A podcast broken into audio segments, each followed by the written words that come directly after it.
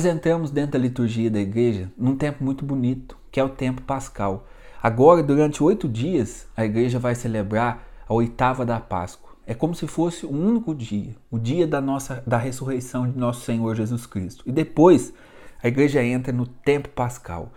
50 dias recordando a ressurreição de Jesus Cristo. 50 dias vivendo essa dinâmica. Jesus ressuscitou, Jesus venceu a morte. E no evangelho de hoje, nós vemos aqui três mulheres, as mulheres que vão ao encontro de Jesus, mas não para ir ao encontro do ressuscitado, não, porque a ressurreição era algo inesperável para os apóstolos.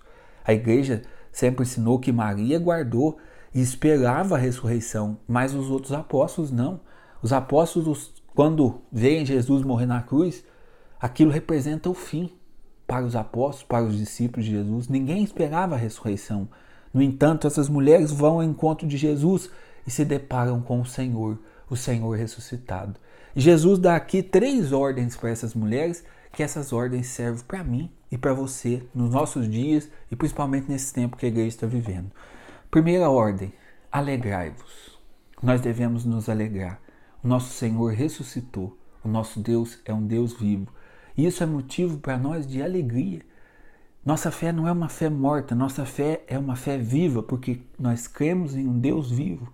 Nós estamos vivendo um tempo difícil, nós estamos vivendo um tempo de incerteza, mas no meio disso tudo, nós devemos nos alegrar.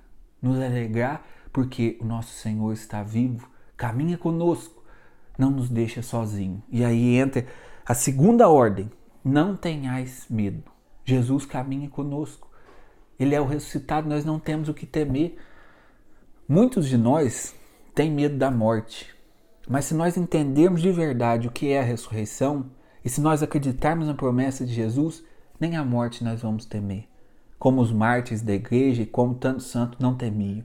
Nem a morte nós vamos temer, porque Jesus, antes de morrer, antes de ressuscitar, ele faz uma promessa: Vou para o Pai preparar um lugar para vós. Esta promessa ela se estende para todos nós. Todos nós agora temos essa certeza. A morte não é o fim. O Senhor preparou um lugar para mim. A nossa morte nessa terra vai ser apenas uma passagem, uma passagem para um encontro definitivo com o Senhor. Por isso nós não devemos temer. Se nós vivemos de acordo com os ensinamentos de Jesus, com os mandamentos de Jesus, nós não devemos temer nada. Nem mesmo a morte irá nos afastar do Senhor. Nem mesmo a morte irá tirar a verdadeira alegria do nosso coração, que é Jesus Cristo. E aí vem a terceira ordem: ide e anunciai. Agora nós devemos ser, gente, portadores dessa boa nova, portadores da esperança para aqueles que às vezes não creem muito.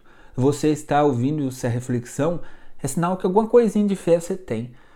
Às vezes não muito, mas tem. Então você precisa ser agora um anunciador.